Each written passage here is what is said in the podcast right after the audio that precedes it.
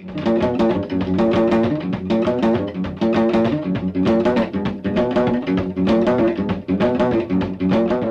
programa A Nossa Terra de hoje, damos a conhecer o bairro de Bandé, um dos mais populares da capital de Bissau.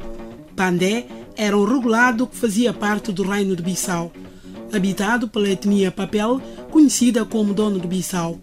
A sua edificação no quadro da resistência global, oferecida pela população da Grande Bissau, a presença colonial portuguesa confunde-se com seu modus vivendi pois constituiu-se no escopo da resistência da cultura predominante na altura da etnia papel aos diferentes reinos pré-coloniais e coloniais e as duas grandes religiões monoteístas, as intervenções mandingas e fulas de toda a época colonial, bem como a implantação do Islão e do cristianismo.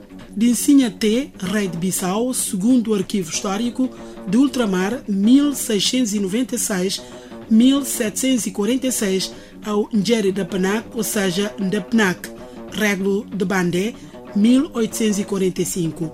Bandé respondeu a todas as solicitações da resistência e produziu atos de resistência contra a presença colonial que vão das guerras de Bissau aos conflitos grumetes de que foi aliado inúmeras vezes. A transferência da capital de Bulama para Bissau em 1941 o regulado transformou-se no maior bairro periférico da nova capital, que em termos de tamanho só viria a ser destronado pelo bairro militar depois da independência.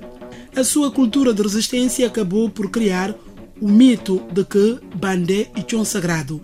Quando se tem problemas com o povo colonial, basta entrar no bairro de Bandé para esse poder cessasse a sua perseguição. Assim, vê-se que esta cultura de resistência passava de geração em geração até o massacre de Pindiquiti em 1959, 3 de agosto.